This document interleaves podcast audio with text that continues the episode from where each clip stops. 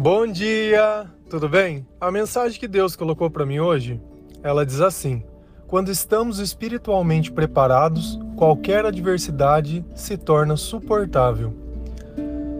Senhor, tende misericórdia de nós. Perdoa, Pai, todos os nossos pecados. Livra-nos de todo mal. Nos afasta de tudo aquilo que não vem de ti. Nós clamamos, Senhor, a sua presença. Envie o seu Espírito Santo. Dai-nos sabedoria, entendimento, paz. Abre os nossos ouvidos e o nosso coração. Aceita, Pai, esse nosso louvor, essa nossa oração. Nós te amamos, nós te bendizemos, nós te adoramos, pois somente em ti confiamos e somente tu é o nosso Deus.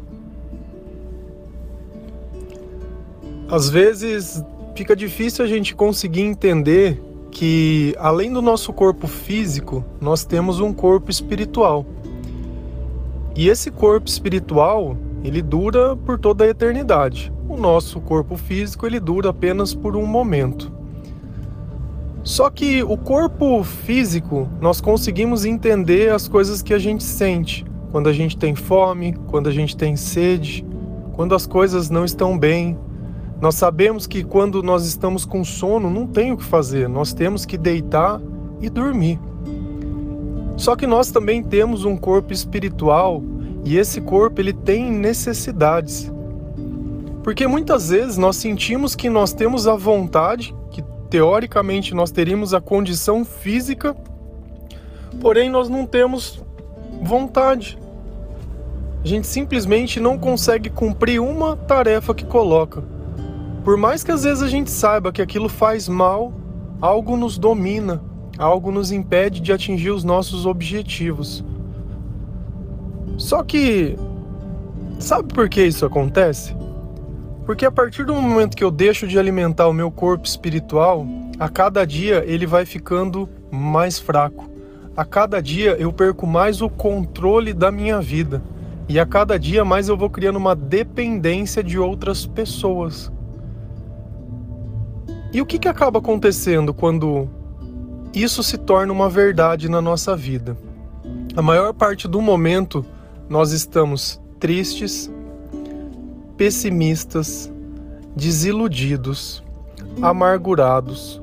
Nós não temos mais esperança. Tá? E como eu mudo isso? Existem exercícios espirituais para que o nosso corpo ele apenas não se alimente mas também que ele fique mais forte. Porque quando vem a tribulação, se você está espiritualmente forte, é totalmente diferente do que vinha a tribulação e eu estar com o espírito extremamente fraco. E o que, que acontece? Acontece que quando a dificuldade vem, o meu espírito está fraco, eu vou sofrer de uma forma que vai dar, deixar feridas muito, muito grandes na minha alma e eu muitas vezes não vou saber lidar com isso. Vou precisar de ajuda de outros profissionais, de outras pessoas. Só que eu não estou trabalhando dentro do meu coração, eu estou trabalhando dentro do meu entendimento. E muitas vezes a gente não entende, porque uma pessoa que nos ama, muitas vezes faz uma coisa que chateia, que nos magoa, que nós muitas vezes não somos tratados da forma que nós é, merecíamos. Então, o que será que é melhor? A gente viver uma vida espiritualmente forte, onde eu dependa apenas de Deus e eu sei que Deus ele é amor, que Deus ele é misericórdia, que Deus ele é justiça, ou eu viver uma vida que eu estou espiritualmente morto, dependendo da caridade e da bondade das pessoas. Só que se em algum dado momento essa pessoa falta, simplesmente a minha vida parece que perdeu todo o sentido. E não é esse o sentimento quando acaba uma relação? Quando a gente diz que o amor acabou? Se nós fomos feitos para ser amados e eu digo que o amor acabou, eu estou dizendo que o propósito da minha vida, de alguma forma, acabou. E fica aquele sentimento de voltar no começo, de procurar, de encontrar. Por quê? Porque isso faz parte da minha vida e do meu propósito. Agora, se eu coloco essa esperança em Deus, Deus, ele é eterno. E dessa forma, eu já não dependo mais das outras pessoas, nem se as coisas acontecem como eu quero ou não. Lá em 1 Timóteo 4, versículos 7 e 8, a palavra ela diz assim: Para progredir na vida cristã, faça sempre exercícios espirituais, pois os exercícios físicos têm alguma utilidade, mas os exercícios espirituais têm valor para tudo, porque o seu resultado é a vida, tanto agora como no futuro. Olha que coisa interessante! Temos exercícios espirituais, assim como a gente tem exercício físico. Então nós vamos virar um fitness do nosso espírito? É. Ah, e quais são esses exercícios? O primeiro eu sei que todos vocês devem conhecer e é sempre o mais solicitado nos momentos de dificuldade, que é a oração. O segundo, a palavra de Deus, o louvor, o jejum, o amor, a caridade, o perdão. Todas as vezes que nós praticamos, todas as vezes que nós utilizamos essas ferramentas dentro da nossa vida, o nosso espírito ele se torna mais forte. O nosso espírito ele se torna mais parecido com o espírito de Jesus. E justamente porque o Espírito Santo tem participado na nossa vida ele tem influenciado os nossos pensamentos.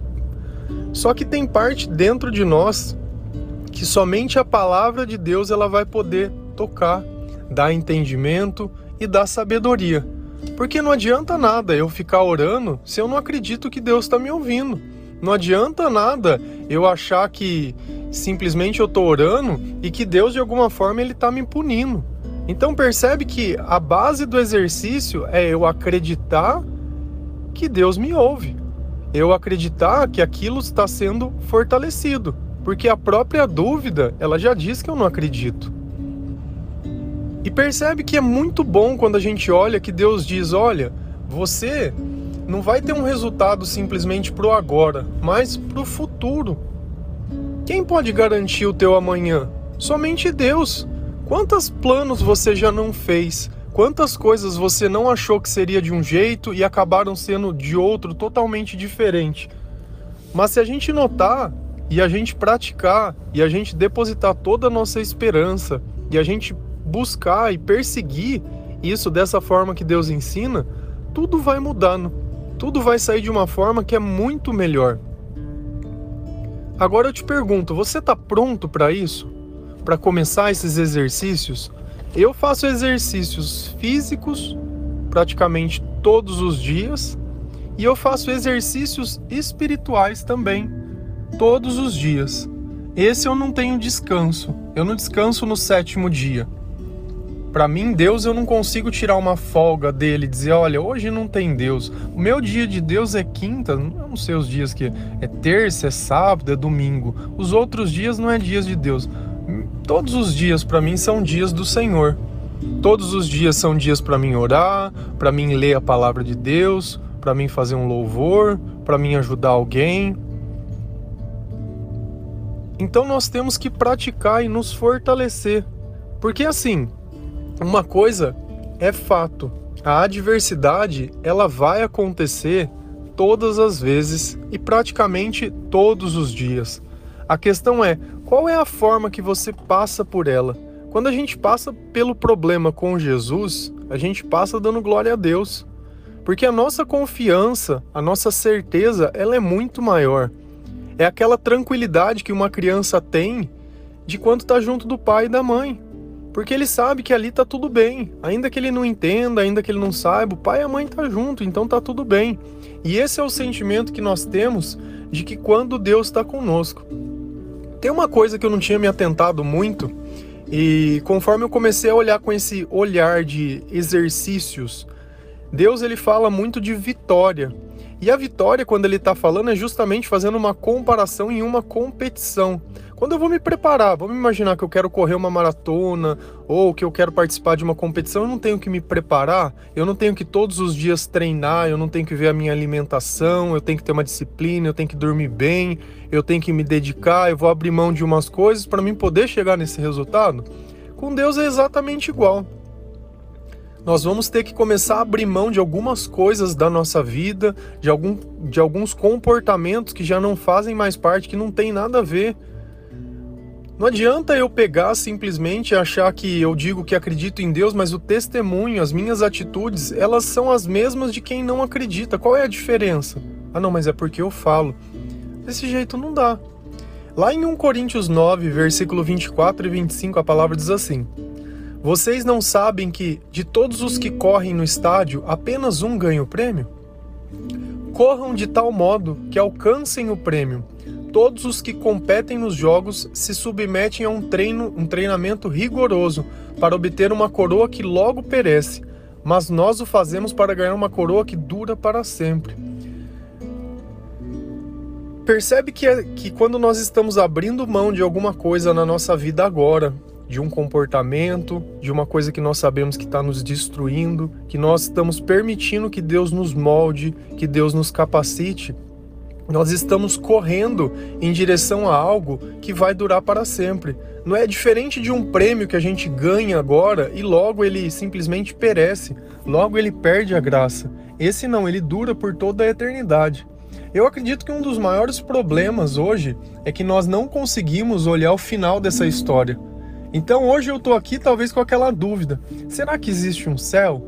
Será que existe um inferno? Será que as pessoas que eu amo vão estar lá? Será que elas não vão? Será que vale a pena abrir mão muitas vezes daquilo que eu gosto, ou daquilo que eu acho que eu preciso, ou daquela vida que eu desenvolvi ela numa época que eu não sabia nem o que era vida?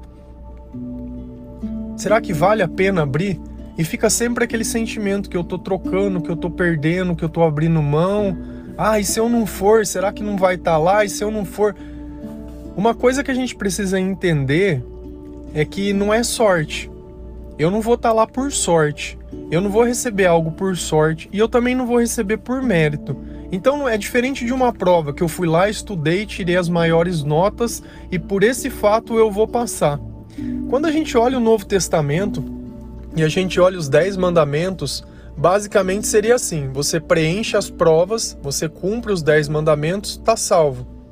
E aí o que, que aconteceu? Durante o Velho Testamento inteiro, os religiosos da época eles só estavam preocupados em cumprir os mandamentos. Ah, vai ter que circuncidar. Opa, circuncida. Ah, vai ter que é, é, observar o sábado. Ah, então observa o sábado. Ah, vai ter que... Então só ficava cumprindo regras. E aí Jesus veio e falou: vamos fazer um negócio? Esquece todas essas regras, vamos unificar em uma só amar Deus sobre todas as coisas e o próximo como a ti mesmo. Se você fizer isso, você cumpriu todas as regras. E aí entrou um choque na cabeça deles. Por quê? Porque eles só tinham as regras. Como assim Jesus tirou as regras, agora eu não tenho mais regra? Então, quando Jesus pede para a gente amar, aparentemente ele pede a coisa mais difícil. Por quê? Porque a gente só pode amar se Deus estiver presente conosco. A gente só pode perdoar se Deus estiver presente conosco. Eu só posso praticar esses exercícios espirituais se o Espírito Santo estiver conosco. Por isso que sempre os exercícios, eles começam em uma oração. E não precisa ser uma oração comprida, não. Você vai notar que ao longo do dia, cada vez a sua oração ela se torna menor. Porque à medida que as coisas acontecem, você já vem orando, você já não tem mais aquele espaço ou tempo. Ah, eu oro antes de dormir. Não. Eu oro de repente quando eu entro em algum lugar que eu sinto que algo não está bem, de repente para Deus me proteger. E às vezes eu não entendo que Deus coloca pessoas que são diferentes de mim do meu lado para que eu possa dar o meu testemunho, para que elas possam ver o Jesus que está em mim e não para que elas venham me roubar ou ensinar alguma coisa. Eu não estou procurando nada. Eu lembro que quando estava tendo esses desafios de bicicleta, eu costumava participar. E eu tenho uma caixinha de som na bicicleta. e eu não sei se tem mais pessoas que fazem isso, mas eu costumo andar ouvindo louvor. Então, enquanto às vezes, muitas vezes as pessoas usam uma música que seria uma música de batida, alguma coisa, uma música mais animado, eu ando de bicicleta ouvindo louvor. E eu tava numa cidade perto aqui, passou um rapaz e parou e começou a achar estranho aquilo. Né? E como assim? Você tava andando de bicicleta no meio de desafio e você ouvindo um louvor. Meu, quem anda de bicicleta longas distâncias, longas coisas, sabe muitas vezes que a dor que a gente passa e muitas vezes a gente se questiona por que, que você está andando nessa bicicleta, né? Se não vir um arrependimento, não vale a pena. E eu fico num estado, quando eu estou ouvindo louvor, que é como se mais nada existisse. Se como na minha necessidade ou na minha dor, Deus fosse, ele fosse o suficiente. E às vezes as pessoas passam e não entendem isso. Né? O cara me falou assim: Você é evangélico? Eu falei: Não, eu sou cristão.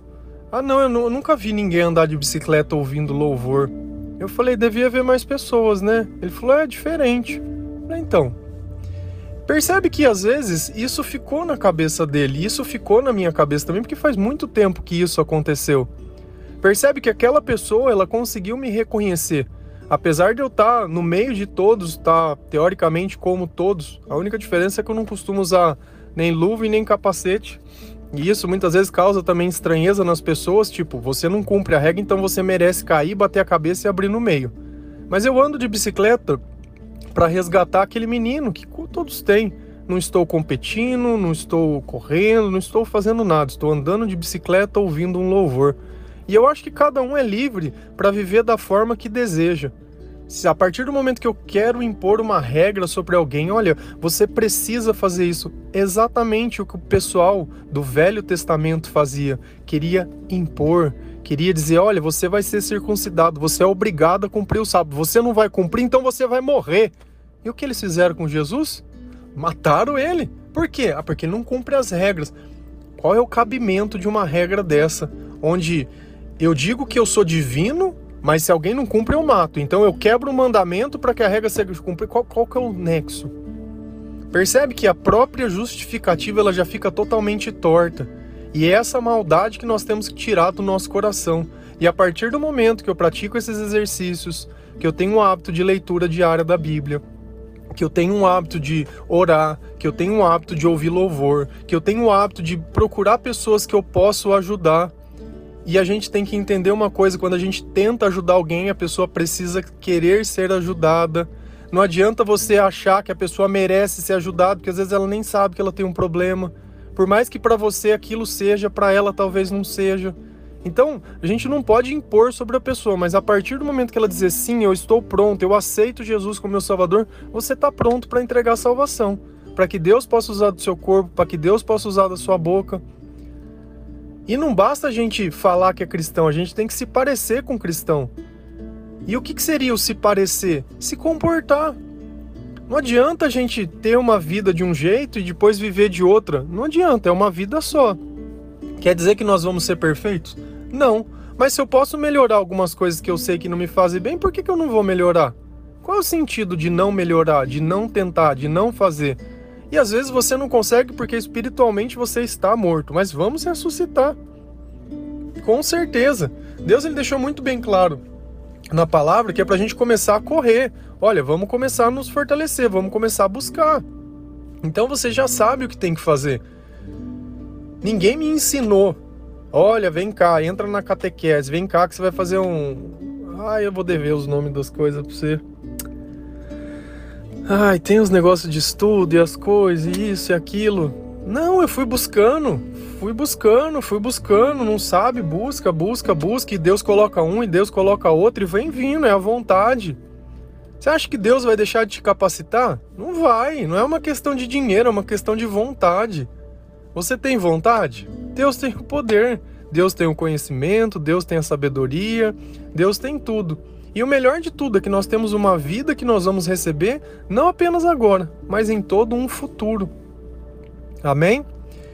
Que Deus abençoe cada um de vocês, que essa palavra possa tocar o seu coração, que a partir de hoje você vai se matricular na academia do Senhor que todos os dias da sua vida você vai encontrar um tempinho para Deus e cada vez esse tempo vai aumentando, aumentando, aumentando. Quando você vê a sua vida já mudou, quando você perceber já está mudando a vida da tua família, está mudando a vida dos teus amigos e as pessoas vão olhar você e vão, vão mais te reconhecer e vão começar a acreditar no teu testemunho e assim essa corrente do bem ela vai passando de um para outro, de um para outro, de um para outro e aquele que todo mundo desprezava Hoje ajuda Deus a levantar a obra. Que glória a Deus isso. Amém? Um bom dia.